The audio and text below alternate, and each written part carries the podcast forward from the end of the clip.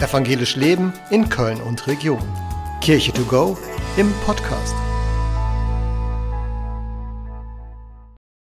Kirche to go fragt, was ist die Weihnachtsgeschichte? Die Weihnachtsgeschichte von der Geburt Jesu Christi ist vielen Menschen bekannt. Sie wird im Neuen Testament in der Bibel erzählt, doch es gibt nicht die eine Geschichte. Die Überlieferung der Geburt von Jesus Christus setzt sich aus zwei Berichten zusammen, die unterschiedliche Aspekte betonen. Im Lukasevangelium beginnt die Geschichte von der Geburt von Jesus Christus mit der Ankündigung der sogenannten Verheißung der Geburt. Der Engel Gabriel sagt Maria, dass sie bald schwanger werden wird und einen Sohn bekommt. Das Kind soll sie Jesus nennen.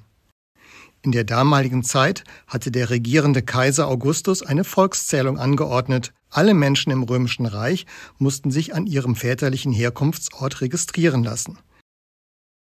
Die inzwischen hochschwangere Maria und ihr Verlobter Josef reisten daher von Nazareth nach Bethlehem. Dort angekommen fanden die beiden keine Unterkunft, da alle Herbergen voll waren. Josef und Maria konnten nur noch in einem Stall unterkommen, Dort wurde dann ihr erstes Kind, Jesus, geboren. Da der Evangelist Lukas aber lediglich von vollen Herbergen und einer Krippe, einem Futtertrog, berichtet, in den Jesus nach der Geburt gelegt wurde, vermuten einige Theologinnen und Theologen, dass die junge Familie bei Verwandten von Jesus untergekommen ist.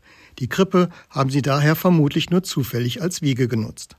Außerdem beschreibt Lukas, wie ein Engel einigen Hirten ankündigt, dass in Bethlehem der Messias geboren worden sei und die Hirten gingen nach Bethlehem und fanden das neugeborene Kind. Hier endet der Bericht des Evangelisten Lukas. Die heiligen drei Könige zum Beispiel kommen in seiner Fassung der Weihnachtsgeschichte nicht vor.